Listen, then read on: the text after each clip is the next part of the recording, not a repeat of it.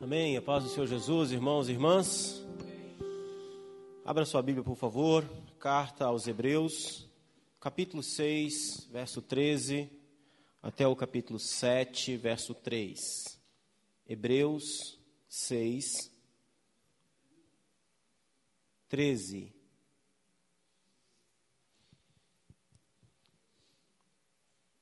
Hebreus capítulo 6, verso 13 até o 7, verso 3. Nós queremos falar hoje a respeito da fidelidade do Senhor e do fato de que, porque Deus é fiel, nós estamos seguros. Som. Diz assim: Pois quando Deus fez a promessa a Abraão, visto que não tinha ninguém superior por quem jurar, jurou por si mesmo, dizendo: Certamente te abençoarei e te multiplicarei. E assim, depois de esperar com paciência, obteve Abraão a promessa. Pois os homens juram pelo que lhe é superior, e o juramento, servindo de garantia para eles, é o fim de toda contenda. Por isso, Deus, quando quis mostrar mais firmemente aos herdeiros da promessa a imutabilidade do seu propósito, se interpôs com juramento para que, mediante duas coisas imutáveis, nas quais é impossível que Deus minta, forte alento tenhamos, nós que já corremos para o refúgio, a fim de lançar mão da esperança proposta, a qual temos por âncora da alma, segura e firme, e que penetra além do véu, onde Jesus, como precursor, entrou por nós, tendo se tornado sumo sacerdote para sempre, segundo a ordem de Melquisedeque por este, por este, porque este Melquisedeque, rei de Salém, sacerdote do Deus Altíssimo, que saiu ao encontro de Abraão quando voltava da matança dos reis e o abençoou, para o qual também Abraão separou o dízimo de tudo. Primeiramente se interpreta rei de justiça, depois também rei de Salém, ou seja, rei de paz.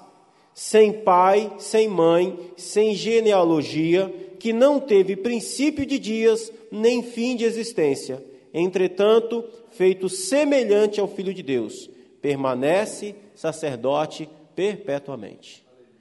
Pai querido, nós queremos e viemos diante de Ti e queremos pedir a Sua graça, a iluminação do Teu Espírito sobre esta palavra. Derrame Sua graça sobre o nosso coração, sobre as nossas vidas e que nós venhamos é, absorver e reter em nosso coração os ensinos da Sua palavra nessa manhã, mais uma vez, em nome de Jesus. Amém e amém. Podem sentar, meus irmãos.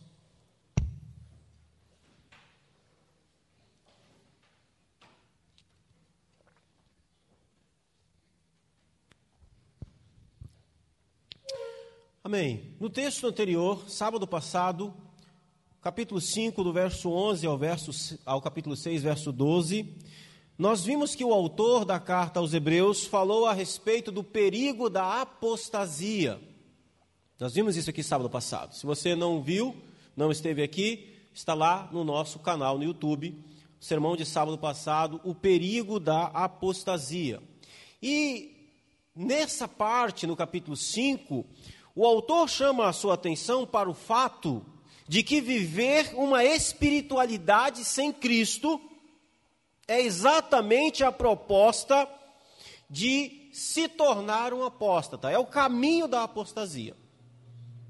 Nunca é demais lembrar que o autor aos Hebreus está escrevendo esta carta para um grupo de cristãos que, por causa da perseguição dos judeus, estavam pensando em voltar para o judaísmo. E eles estavam pensando o seguinte: eu realmente preciso eu realmente preciso de Cristo para exercitar a minha espiritualidade, para exercitar a minha fé. Nós vivemos hoje num contexto onde isso é meio que comum, é meio que natural. O homem em si tem necessidade de exercício da sua espiritualidade, de exercer a sua espiritualidade. Então, diante das muitas propostas que existem nesse mundo de exercer a espiritualidade, eles procuram uma que mais agrada a eles. Por exemplo, é, tem crescido de forma é assim notável o número de pessoas adeptos a religiões orientais, como o budismo, por exemplo. O budismo, ah, alguns especialistas nem consideram uma religião, porque no budismo não existe o conceito de Deus. Ou seja, é, é uma proposta que assim, você não precisa, não é que você não precisa de Cristo para exercer sua espiritualidade, você não precisa de Deus nenhum para exercer sua espiritualidade. O budismo tem essa, essa proposta. Não tem, não tem divindade no budismo. Então, as, as religiões orientais, asiáticas, elas têm essa proposta de uma espiritualidade sem Deus. E os irmãos a quem o autor aos Hebreus está escrevendo, eles estavam querendo exercer uma espiritualidade, mas sem necessariamente confessar a Cristo. E uma opção era o judaísmo. Porque no judaísmo, você, de certa forma, pode exercer sua espiritualidade em Iavé, em Deus, mas necessariamente você não precisa de Jesus. Então, o autor aos Hebreus escreveu, escrevendo no capítulo 5, traz esse alerta, dizendo: olha, cuidado, essa ideia de tentar ter uma experiência espiritual, de ter uma vida religiosa, de ter uma vida de exercer a espiritualidade sem Cristo, este é o caminho da apostasia. Então, ali no capítulo 5, na mensagem passada, ele traz esse choque, porque não, não é uma coisa muito agradável você ouvir: olha, cuidado, que isso aí vai te levar para a apostasia, hein? Mas ele fez isso. E agora, no capítulo 6, no texto que nós lemos, no capítulo 6, no verso 13, a partir do verso 13, no texto que nós lemos, ele sai do tema da apostasia e passa a falar da esperança que tem aqueles que permanecem firmes em Jesus. Então ele sai da ideia do alerta, da, do perigo da apostasia, e agora ele vem para trazer uma palavra de esperança.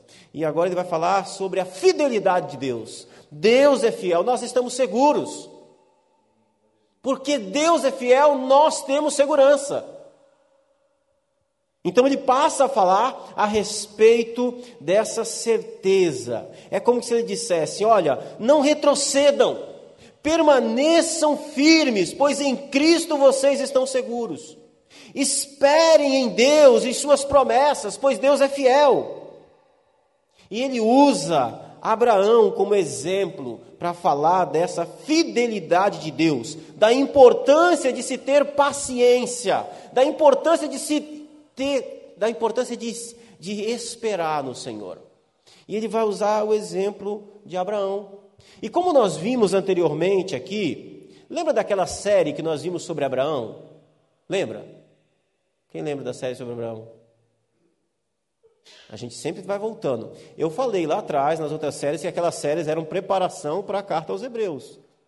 E é. Lembra? Então, assim, nós já vimos que Deus, em sua trajetória rumo a novos céus e nova terra, lembra? Que o nosso Deus é um Deus peregrino, que ele está caminhando. Ele está caminhando rumo a novos céus e nova terra. E nessa trajetória, nessa peregrinação, ele vai chamando gente ao longo da estrada, ao longo do tempo, de todos os lugares, povos, tribos, línguas e nações. Ele vai chamando gente para povoar esse novo céu e essa nova terra. Ele vai chamando cidadãos do reino. Você pode ouvir ele falando, chamando de forma muito clara. Ele diz: Pedro, Vem, segue-me. Você já parou para pensar? Como é que alguém pode abandonar tudo numa, por causa de uma proposta dessa? Ele chega para o, o, o Levi, que é o mesmo Mateus, um funcionário público, fiscal da Receita Federal, e diz: Ô Levi, você que está aí na, recolhendo imposto, segue-me. E o Levi abandona tudo e segue ele. É o Deus que está caminhando rumo a novos céus e nova terra e ele vai chamando gente. Mas como é que ele começou chamando gente? Ele começou lá em um homem chamado Abraão. Ele chega para esse homem, um homem ímpio, um homem que adorava a lua, um homem que exercia sua espiritualidade sem exercer essa espiritualidade no verdadeiro Deus, e ele chega para esse homem e diz: Abraão, sai da tua casa, da tua parentela, da casa do teu pai, e vai para uma terra que eu te mostrarei. Anda na minha presença e ser perfeito, e eu te abençoarei, e te farei grande, e você será pai de nações. Deus chama esse homem. E a história diz que o problema desse Abraão é que quando Deus chama, ele já tem 75 anos de idade. A idade do Messias. Vocês não sabiam que o Messias tinha essa idade, né? Não parece. Está novo. Messias, Deus chamou Abraão quando Abraão tinha sua idade.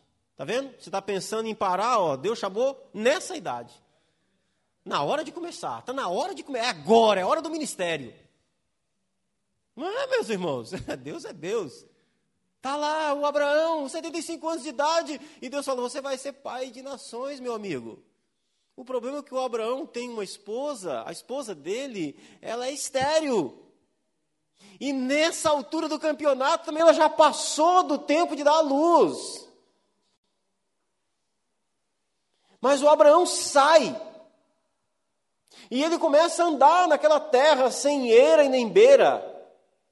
Terra que já tinha dono. A terra de Canaã já tinha dono, já tinha gente que morava lá, meu irmão.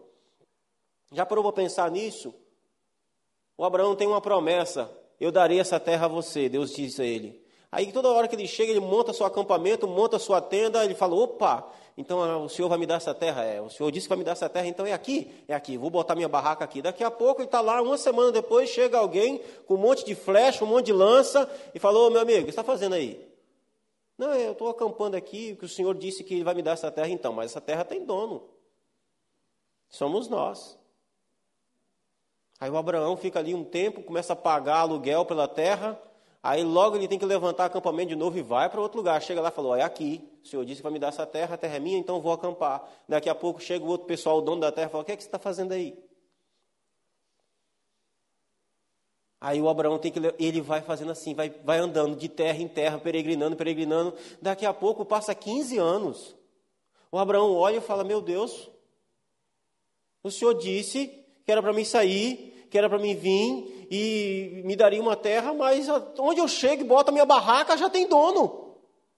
E o Senhor disse que eu seria pai de nações. E já passou 15 anos, 15 anos. 15 anos é anos para chuchu. O meu menino mais velho tem 13, não tem nem 15 ainda. E já tem bastante tempo. 15 anos não nasceu ninguém. E o problema, o Abraão já não está mais novinho. 90 anos. Um velhinho de 90 anos. A sua esposa já está com 70 anos. E ele pensa, mas não vai dar mais, meu amigo. Não, a coisa não, não é assim. Tem toda uma biologia aqui envolvida nessa história. Isaac é filho de um milagre, irmãos, em todo sentido. É isso que o autor dos Hebreus quer que aqueles irmãos entendam. Vocês precisam aprender a ter paciência como Abraão teve. Mas não é fácil. Não é fácil. E ele começa falando de Abraão. Né? Ele traz esse exemplo, verso 13 do capítulo 6. Pois quando Deus fez a promessa a Abraão, visto que não tinha por quem, é, não tinha ninguém superior por quem jurar, jurou por si mesmo. Do que, que ele está falando? Ele está falando desses 15 anos. Com 15 anos, Abraão está triste porque a promessa não se cumpriu. Passou 15 anos e nada de filho, 15 anos e nada de terra. A terra é sempre do outro. Aí um dia Abraão está bem triste e Deus aparece a Abraão. Está lá ah, em Gênesis capítulo 15. Deus aparece a Abraão. E Deus então vai reanimar o coração de Abraão. Deus diz para Abraão: Abraão, eu não esqueci de você, não, rapaz. Você vai ser pai de nações. E ele diz, Senhor, mas como é que vai ser isso? O, o, o meu herdeiro vai ser o meu, o meu empregado, o meu servo. Eliezer vai ser o herdeiro de tudo. Olha, 15 anos, o, o, Abraão já tinha, já tinha tirado da ideia que ia ser pai. Ele já tinha feito um contrato lá com o seu, é, é, um dos seus servos, de que aquele servo iria herdar tudo quando ele morresse. O Abraão já estava vendo a morte na sua frente. E Deus vem para a tristeza de Eliezer e diz: Não, vai ser Eliezer, não. Você vai ter um filho. Mas, Senhor, como é que vai ser isso? Abraão, vamos fazer um contrato. Vamos fazer um contrato, Abraão. E como é que os contratos eram feitos naquela época? Vocês já sabem, o pastor Castro falou sobre isso daqui. Como é que os contratos eram assinados naquela época? Naquela época as pessoas não iam para o cartório. Naquela época as pessoas, quando firmavam um acordo, firmavam um contrato, elas pegavam cada uma um animal, cortava esse animal em pedaços e metia fogo nesse animal. E elas faziam um juramento: juro que se eu não cumprir a minha parte nesse acordo, que aconteça comigo o que aconteceu com esses animais, que eu seja despedaçado e queimado. Era assim que eram assinados os acordos naquela época. E Deus então vira para Abraão e diz: Abraão, pega aí, pega aí alguns bichos, pega aí alguns animais. Toma uma novilha, uma cabra e um cordeiro, de três anos de idade. E algumas aves, né, uma rolinha e um pombinho. E tomando todos esses animais, partiu-os pelo meio e lhes pôs em ordens das metades, umas de frente com as outras, e não partiu as aves. Abraão e Deus, então, passaria pelo meio daqueles animais despedaçados e fariam o juramento, e queimariam aqueles animais como símbolo de que cumpririam o acordo. Olha só o acordo. Então Abraão pegou lá os bichos, cortou, picou aqueles bichos tudo, botou os pedaços e fez um corredor. E Deus e Abraão iria passar no meio daqueles animais fazendo o juramento. Juro que cumprirei a minha parte no acordo, e se isso não acontecer, que aconteça comigo o que aconteceu com esses animais aqui. Só que o texto diz que o Abraão vinha as aves, o Abraão começou a, a espantar a, a, as aves de rapina que queriam comer aqueles animais, aqueles restos, aqueles animais cortados. Imagina a quantidade de sangue, aquela coisa toda. E, e, e, o texto diz que, tardando, o Abraão caiu no sono. Na hora de assinar o contrato, Abraão dormiu. E Deus passou sozinho no meio daqueles animais. E queimou aqueles animais. Olha que coisa interessante, só Deus assinou o contrato. Deus assumiu toda a responsabilidade do contrato. Deus assumiu tudo. Assumiu. E o autor das Hebreus está dizendo exatamente isso daqui. Quando Deus fez o seu juramento com Abraão, ele assumiu toda a responsabilidade do contrato. Ele assumiu toda a responsabilidade daquilo que ele estava falando. Deus assumiu toda a responsabilidade de que daria uma terra a Abraão, de que Abraão seria pai de uma nação enorme. Abraão, no fim, não assumiu acordo nenhum. Deus assumiu tudo. Deus assumiu toda a, a, a sua toda, toda a responsabilidade. Meus queridos amados irmãos, esse, esse é o episódio que o autor dos Hebreus está lembrando aos seus leitores quando ele diz: quando Deus fez a promessa a Abraão, visto que não tinha ninguém superior por quem jurar, jurou por si mesmo, dizendo: Certamente te abençoarei e te multiplicarei. Ou seja, nós nos relacionamos com um Deus que tem condições de jurar por si mesmo, de que a Sua palavra, as Suas promessas para nós se cumprirão. Então, quando o, o autor dos Hebreus está querendo dizer isso, irmãos, Deus não falha em sua promessa. Deus não falha em suas palavras. Deus cumpre os seus contratos. Deus cumpre os seus acordos. Ele está dizendo: vocês foram chamados à salvação por esse Deus. Vocês foram chamados à salvação. E aquilo que Deus disse, aquilo que Deus prometeu a vocês, Ele cumprirá, porque Ele é fiel assim como ele foi fiel a Abraão. Nós nos relacionamos com um Deus que cumpre a sua palavra. Nós temos segurança em Deus porque Ele é fiel àquilo que Ele promete, àquilo que Ele disse. Quando eu, quando nós nos mudamos para São Paulo, eu precisei contratar um seguro quando aluguei o apartamento onde a gente mora. Ou seja, se eu não cumprir a minha palavra, outro assegura que o proprietário não será prejudicado. Esse é o conceito do seguro. Quando Deus foi jurar que cumpriria sua palavra, não existia mais ninguém que pudesse cumprir aquilo que ele prometeu caso ele falhasse, então ele jurou por ele mesmo.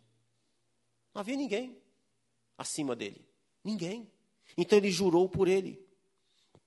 Então, como sinal de que ele não falharia, Deus jurou por si mesmo. O autor aos Hebreus está lembrando isso àqueles irmãos, amados irmãos. Nós não lidamos com Deus que falha.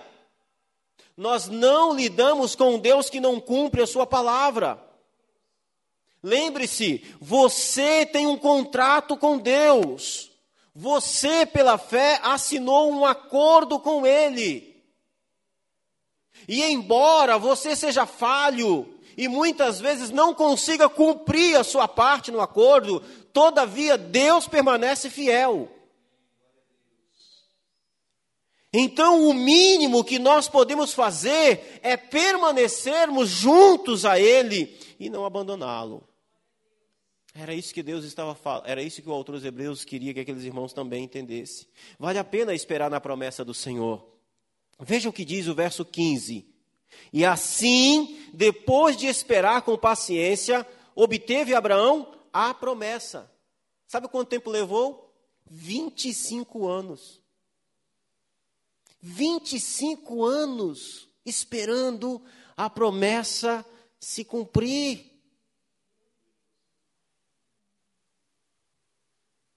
Nem mesmo a atrapalhada de Abraão, tendo um filho fora do casamento, ainda que com o consentimento da sua esposa, nem mesmo isso alterou o cumprimento da promessa de Deus. Pois a promessa de Deus não estava condicionada a Abraão ser perfeito. Mas a promessa de Deus estava baseada na palavra do próprio Deus. Deus não faz promessa nem fica garra, não fica preso à condição que nós temos em relação a Ele para o cumprimento da sua promessa. Se fosse assim, eh, nós não alcançaríamos nada de Deus. Não. De jeito nenhum. O que o autor aos Hebreus está dizendo aos seus leitores é: Abraão nunca mais voltou para sua terra, para os seus parentes, para a casa do seu pai.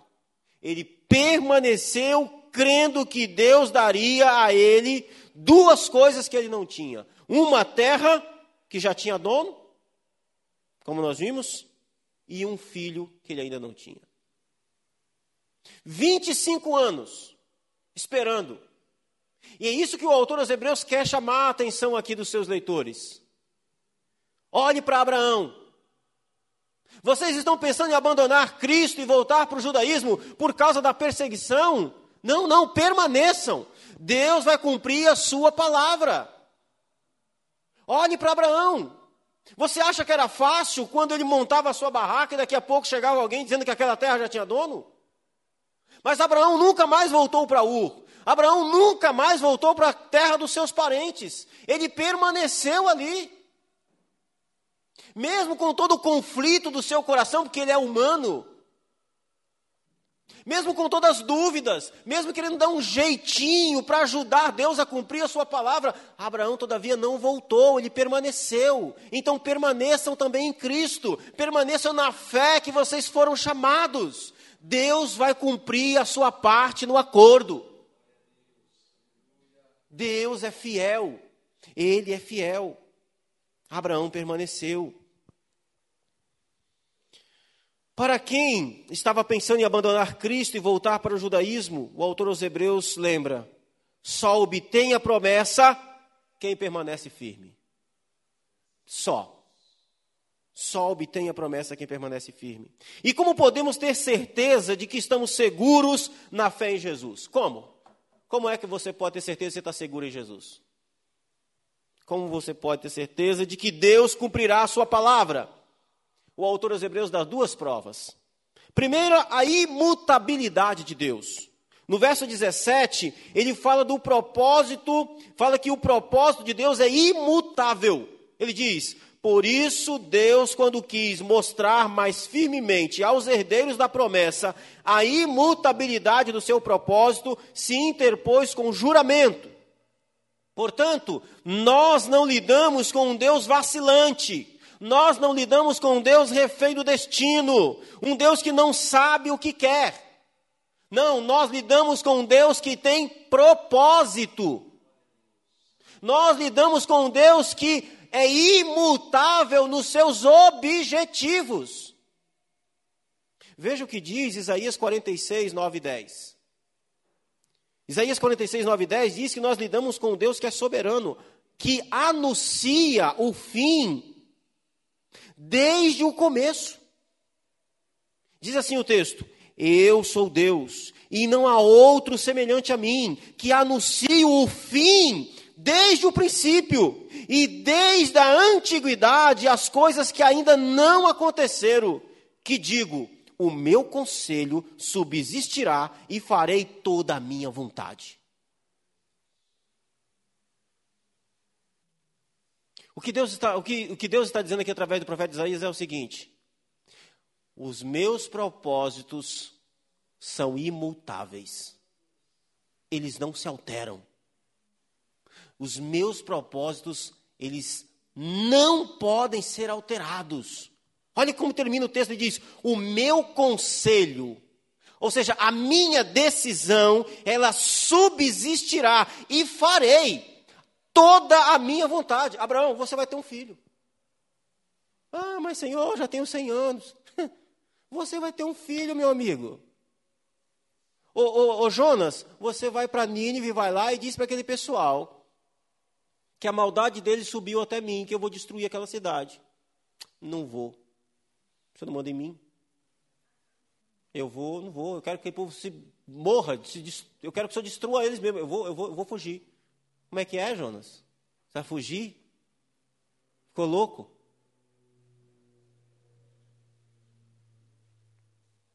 Você vai para Nínive, meu amigo. Eu morro, mas não vou para Nínive. Eu me afogo. Hã? Você faz o quê? Ao peixe. Você morre quando eu quero, quando eu decido. Eu sou o Senhor da vida. Eu controlo a morte. Não é assim não, rapaz. Você vai para Nínive e acabou. O meu conselho subsistirá. Nós lidamos com Deus que tem propósitos definidos. E os propósitos deles não se alteram ainda que o homem, em sua rebeldia, em seu pecado, venha vacilar, venha, venha ser desobediente, os propósitos de Deus não se alteram. Olha essa expressão, ele é aquele que anuncia o fim desde o começo. Eu, eu, eu fico maravilhado com a soberania e o controle de Deus sobre essas coisas. Por exemplo, quando foi que Deus, quando foi escrito o livro da vida? antes da fundação do mundo. Não é um livro que está sendo escrito. Foi. É, é, um Deus que estabelece os seus propósitos. Paulo chega em Corinto, começa a pregar o evangelho, fica meio desanimado, ninguém quer ouvir o evangelho. Umas pessoas creem, outras não, uns perseguem ele e outros dão ouvido. Aí o Paulo meio que parece que começa a pensar em seguir viagem. Deus fala: Paulo, não pare, não se cale, continue pregando, porque eu ainda tenho muita gente nessa cidade.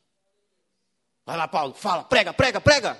Tem muita gente ainda, eu tenho muita gente ainda nessa cidade. Gente que ainda nem estava lá, gente que não tinha sido chamada. Paulo, Paulo, prega porque eu, eu vou chamar. Só que você tem que pregar. E você, você prega e eu chamo pelo, pelo Espírito. Eu tenho, Paulo. É meu propósito. É minha vontade. Tem muita gente aí ainda. Continua pregando. Não acabou, não. Posso ir embora, Senhor? Não, não pode não. Continua pregando, continua falando, continua pregando. Tem muita gente aí, Paulo. Veja a declaração que Jó faz a respeito da imutabilidade dos propósitos de Deus. Jó 42, 2. Bem sei que tudo podes, e nenhum dos teus planos podem ser frustrados. Nenhum dos teus planos podem ser frustrados. Os planos de Deus na vida daquele, daqueles irmãos não mudariam. Deus cumpriria sua palavra sobre a vida deles, pois as suas promessas têm propósitos. E por isso deveriam permanecer firmes na fé que eles haviam crido.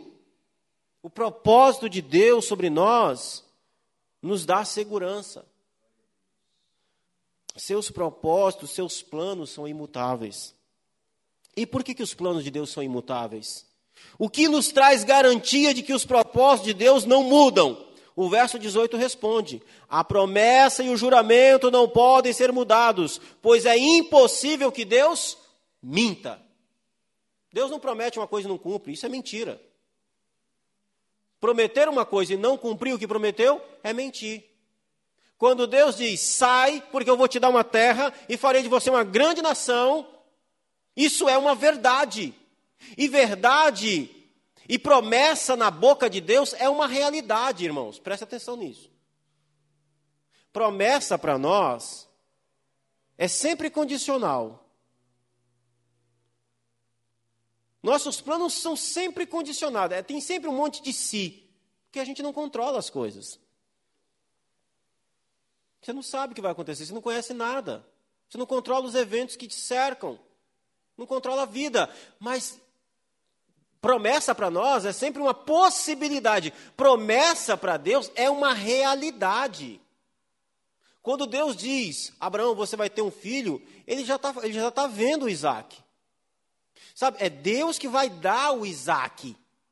É, é, é Deus que dá ele. Ó, o Isaac, eu vou dar o Isaac, eu vou trazer o menino à existência. E um ano antes de Isaac nascer, Deus foi visitar o Abraão de novo. Chegou lá na sua cabana. E, e, e Deus olha para Abraão, enquanto Deus está comendo. Eu acho essas cenas maravilhosas. Deus está ali comendo um belo de um ensopado, junto com dois anjos. O próprio Jesus está ali comendo e de repente, entre um pedaço de carneiro e outro, ele diz assim: daqui um ano, Abraão, Sara terá um filho. A Sara lá na cozinha ouve. Estou tão velhinha, não estou aguentando mais nada, não aguentando nem andar mais. Por que, que Sara riu? Eu não ri, meu senhor. Não minta. Você riu. Daqui um ano vai ter um menino no seu colo. Para Deus, isso é uma realidade. Para Deus, isso é uma realidade. Deus não pode, Deus não pode dizer, Abraão, daqui a um ano você vai ter um filho. E daqui a um ano não tem um filho. Isso seria mentira. Deus não mente. O que o autor dos Hebreus está dizendo para esses irmãos é: vocês ouviram o Evangelho, e o Evangelho é a verdade de Deus. Aquilo que Deus promete no Evangelho é uma realidade. Ele vai cumprir a palavra dele, ele não pode mentir. Vocês estão seguros em Cristo. Vocês estão seguros em Cristo. E Deus não pode mentir, porque Ele é fiel à Sua promessa. A Sua palavra é imutável, Ele não mente. O caráter santo de Deus é a garantia de que aquilo que Deus prometeu e jurou, a sua intenção, o seu propósito acontecerá. Deus não mente, ele não se arrepende. Deus não fica refém das circunstâncias. A Bíblia diz que o caráter de Deus não muda. Tiago 1,17 diz: Toda boa dádiva e todo dom perfeito vem do alto, descendo do Pai das luzes, que não há, em quem não há mudança, nem sombra de variação. Deus não levanta de manhã e diz: Hoje eu não estou bem com a Silvia. Aí chega de tarde e diz: Opa, agora já mudou as coisas. Isso não acontece. Deus não, não, Deus não tem alteração de humor. Deus não tem alteração de propósito. Tiago diz isso. Nele não há mudança, nem sombra de variação. Deus não pensa uma coisa agora e pensa outra depois. Deus não muda de opinião ao sabor da atualização das informações. Não muda. Então, qual era o propósito, a intenção de Deus sobre aqueles irmãos e sobre nós hoje? 2 Timóteo 1, 9 e 10.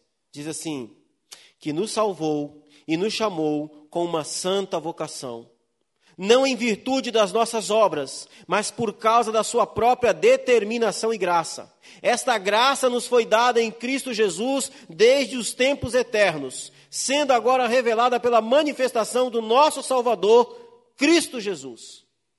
Ou seja, Deus tem um propósito. Qual era o propósito de Deus sobre a vida daqueles irmãos? Qual é o propósito de Deus sobre a sua vida? Qual é o propósito de Deus sobre a sua vida?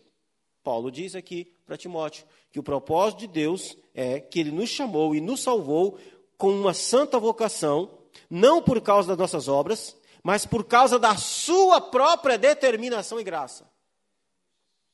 Vontade dele. A vontade dele foi a razão porque nós fomos chamados, fomos salvos. E isso aconteceu desde os tempos eternos, diz ele. Esta graça que nos foi dada em Cristo Jesus é desde os tempos eternos, sendo revelada agora na manifestação do nosso Salvador. Então há uma vontade de Deus, havia uma vontade de Deus sobre aqueles irmãos. Deus teve uma vontade, um propósito, que Ele salvaria aquelas pessoas, aqueles judeus, de que Deus os tiraria do meio do judaísmo e os traria para o Evangelho de Cristo, para que eles fossem herdeiros da promessa, para que eles fossem herdeiros da salvação pela fé em Jesus Cristo. Esse era o propósito de Deus, um propósito eterno. Esse é o propósito de Deus sobre a sua vida. Deus tirou você do alcoolismo, Deus tirou você da prostituição, Deus tirou você de uma vida de pecado, da impiedade, Deus tirou você de lá para uma salvação em Cristo Jesus, pela graça. E isso aconteceu antes da fundação do mundo, e nesse tempo ele o chamou. Esse propósito se cumpriu. E não tem nada que vai fazer com que esse propósito seja alterado. Há um propósito de Deus. Veja a mesma coisa que Deus fez com Abraão. Deus chamou Abraão. Deus salvou Abraão. Deus tinha um propósito, Deus separou Abraão.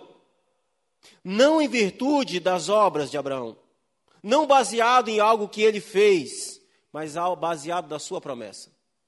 Deus também nos salvou, não baseado nas nossas obras, mas baseado na promessa dele. Meu irmão, presta atenção aqui.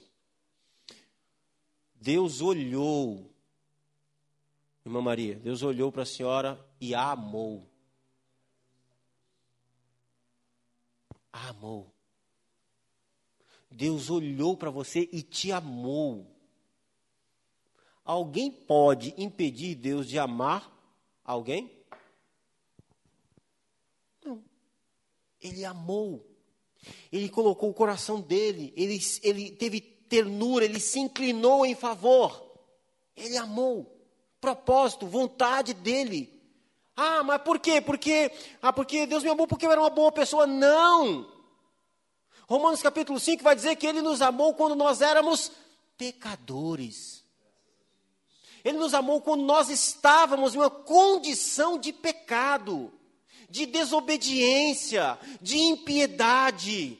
Lembra lá, meu irmão, quando foi que Deus te chamou? Como é que você estava quando Deus salvou você? Ah, pastor, mas eu nasci na igreja. Então, eu também nasci na igreja. Mas não nasci crente.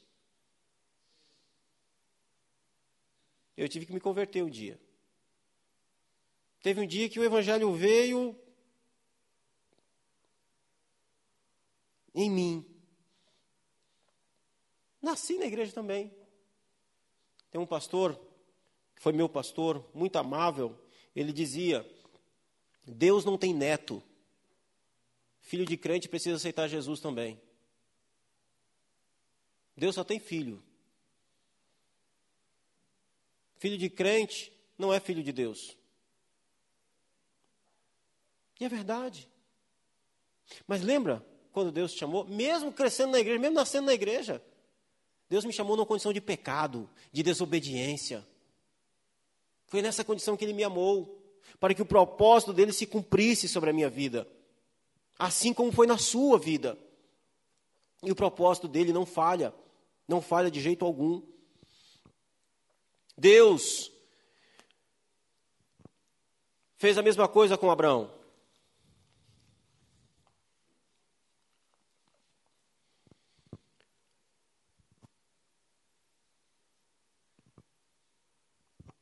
Perdi minha folha aqui. Uai. Esse é o problema de não colocar página nas folhas, tá vendo? Você se perde. Tem quatro páginas aqui, não, não botei número. Vamos lá. Então vale a pena nós esperarmos na promessa do Senhor. Vale a pena nós esperarmos naquele que fez a promessa, porque ele é fiel em sua palavra, ele é fiel em sua promessa. Agora, a, então nós podemos ter certeza de que Deus cumpre a sua palavra porque ele não pode mentir. Ele não pode mentir. Nós estamos seguros. Então, como nós vimos, porque ele é imutável em seu propósito, em seu caráter, e ele não pode mentir, nós estamos seguros. E em segundo lugar, por que, que nós temos certeza de que estamos seguros em Cristo Jesus? Porque Cristo conquistou para nós essa segurança. Veja o que ele diz, meus irmãos, Hebreus 6, 19 e 20. Ele vai dizer assim, ó, a qual temos por âncora da alma, segura e firme, e que penetra até além do véu, onde Jesus, como precursor, entrou por nós, tornando-se sumo sacerdote para sempre, segundo a ordem de Melquisedeque. O que, que ele está dizendo? Ele está dizendo, nós estamos seguros porque Cristo conquistou essa segurança para nós. Está com a sua Bíblia aberta aí? Olha lá. Hebreus capítulo 6, verso 19, ele vai dizer: Nós temos como por âncora da alma. O que é uma âncora? Uma âncora é algo que segura o navio. É algo que não deixa ele ser levado pela onda, é algo que não deixa ele ser puxado e arrastado pela maré. Qual é a nossa segurança? Qual é a certeza que nós temos que estamos seguros? É aquilo que Cristo fez, a obra de Cristo é, que, é o que nos segura, que nos mantém firmes, é o que não nos deixa ser arrastados. O autor está dizendo o seguinte: meus irmãos, vocês que estão pensando em voltar para o judaísmo, sabe por que vocês não vão voltar para o judaísmo? Primeiro, porque Deus tem uma promessa e um propósito sobre a vida de vocês, vocês não vão voltar para lá. De lá Deus tirou vocês. Segundo, aquilo que Deus prometeu, Ele é fiel para cumprir, porque Ele não pode mentir. Agora ele vai dizer: por que é que vocês não vão voltar para o judaísmo? Porque o que segura vocês é aquilo que Cristo fez na cruz. No judaísmo não tem isso. A obra de Cristo é aquilo que segura vocês e não deixam vocês serem arrastados. Ele é a âncora da nossa alma, segura e firme. E ele é aquele que penetra além do véu. O autor dos Hebreus está dizendo o seguinte: Olhem para a obra de Cristo na cruz. Cristo é aquele que vai além do véu. Que véu? O véu do templo. Lembra que no templo de Jerusalém havia uma cortina que separava o lugar santo do lugar santíssimo. No lugar santíssimo ninguém podia entrar. No lugar santíssimo tinha a arca da aliança, que era símbolo da presença de Deus. Apenas o sumo sacerdote, uma vez por ano, podia entrar naquele lugar. E ele não podia entrar ali sem sangue nas mãos, sem carregar em consigo sangue, que era símbolo do juízo contra o pecado. O autor aos Hebreus está dizendo: Cristo é aquele que entrou além do véu. E ele não entrou com sangue de bodes e touros, ele entrou apresentando o seu próprio sangue em favor dos pecados de vocês. Vocês estão seguros por causa daquilo que Cristo fez, porque Ele é o sumo sacerdote que entra na presença de Deus e apresenta a Deus a prova de que os pecados de vocês foram perdoados. Isso não existe no judaísmo, isso não existe ah, no budismo, isso não existe no espiritismo, isso não existe em nenhuma outra religião do mundo.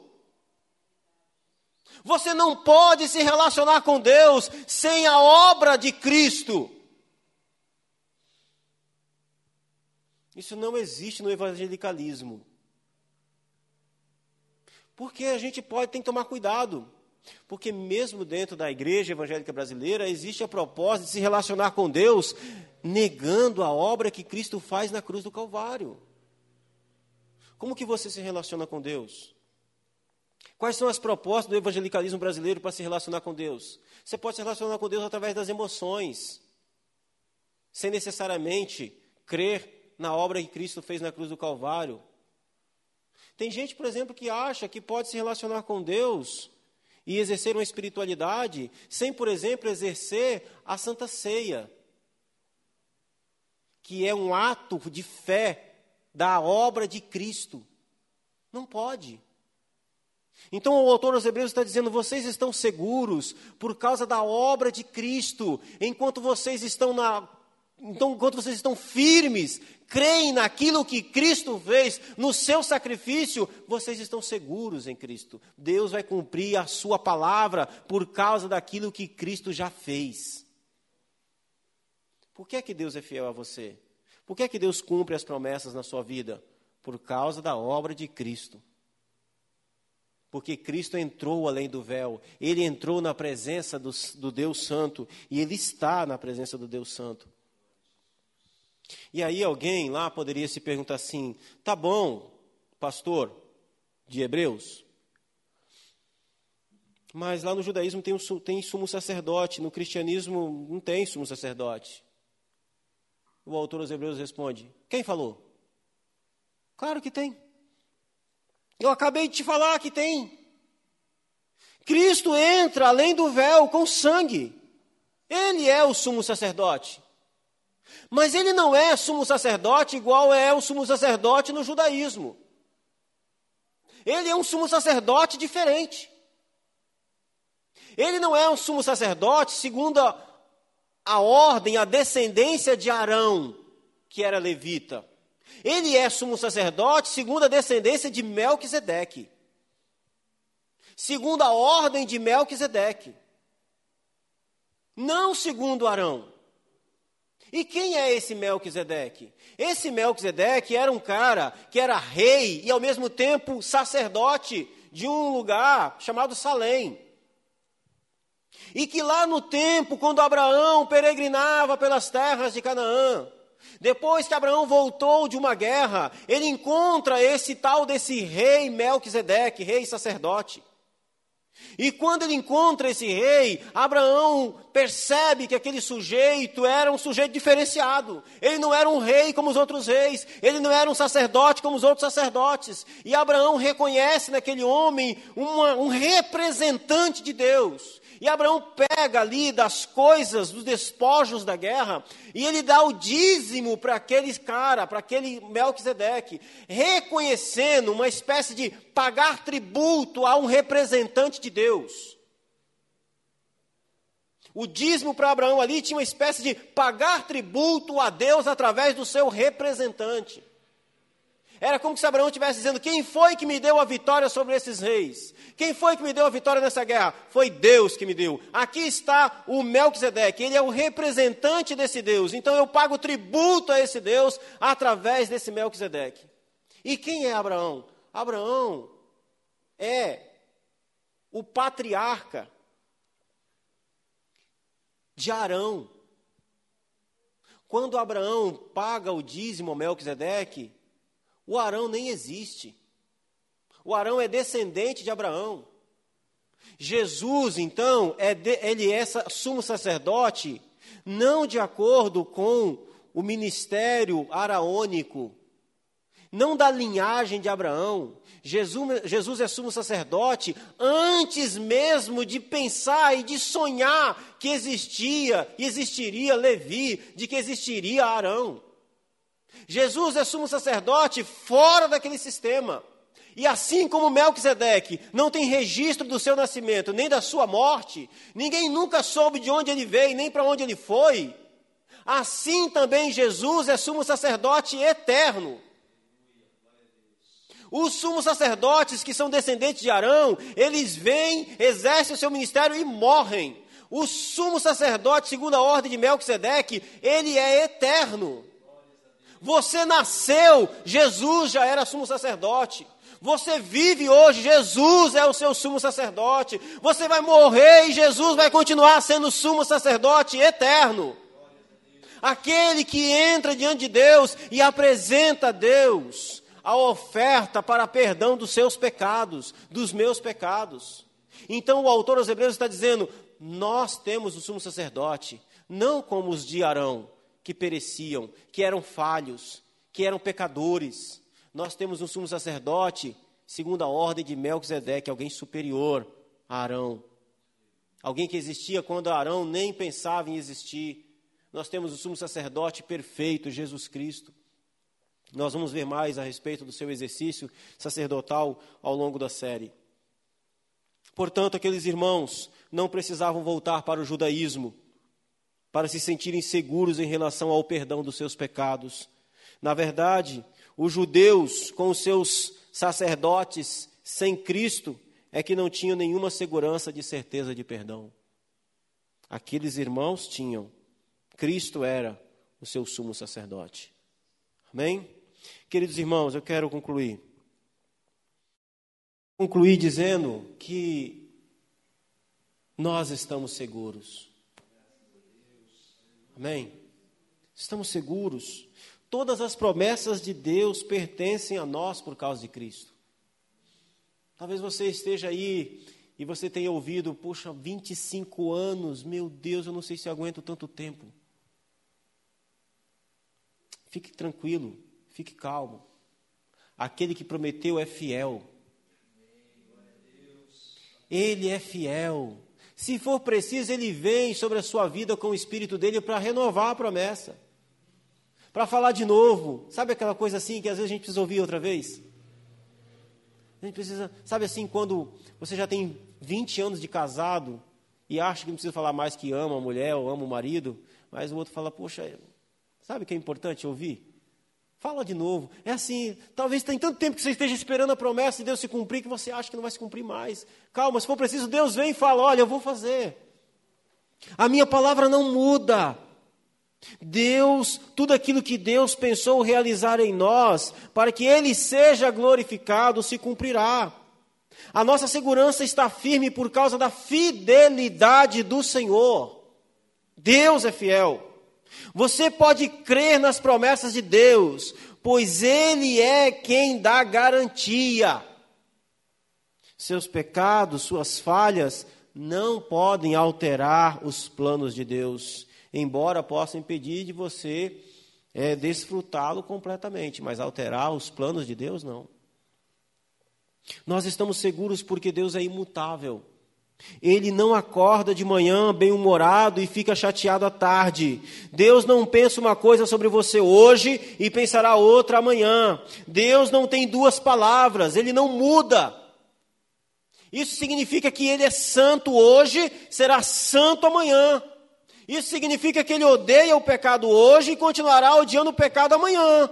Isso significa que ele te ama hoje e continuará te amando também amanhã. Ele não muda, ele não se altera. Você está seguro, pois tudo o que Cristo tinha que fazer por você já foi feito na cruz do Calvário. Não há nada mais que precisa ser feito para que você seja alvo da graça de Deus que Cristo já não tenha feito. Tudo que ele tinha que fazer já foi feito. E ele se tornou o único que se apresenta diante de Deus para interceder pela sua vida. Portanto, meu irmão, fique firme. Vamos ficar de pé? Eu quero orar com você. Eu quero orar com você. Fique firme. Deus é fiel para cumprir a sua palavra. Deus é fiel para cumprir os propósitos dele. Não importa o tempo. Fique firme, fique com seu coração em paz. As promessas do Senhor, elas não podem ser alteradas elas permanecem firmes. O seu propósito permanece firme. Permanece firme, inalterado. Maravilhoso Pai, Deus Santo que estás nos céus. Obrigado pela tua fidelidade, meu Deus, pela tua graça, pela tua bondade. Obrigado pelo seu amor, pela sua misericórdia. Nós somos, meu Deus, nós somos, ó Senhor, nós não somos imutáveis, nós nos alteramos, nós sofremos alterações, nós somos vacilantes, mas o Senhor é fiel.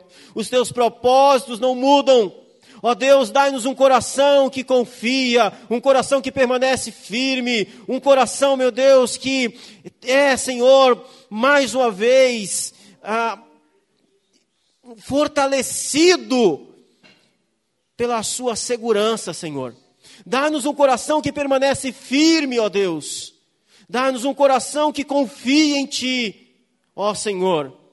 Abençoa as nossas vidas, renova sobre as nossas vidas a Sua graça, a Sua promessa, o Seu propósito. Fala de novo, Senhor, para que a nossa fé seja renovada, meu Deus, em nome de Jesus. Abençoa, meu Deus, o nosso coração. Edifica-nos diante de Ti, Senhor. Seja conosco, ó Deus. Nós te suplicamos, nós te pedimos, nós te bendizemos, ó Pai.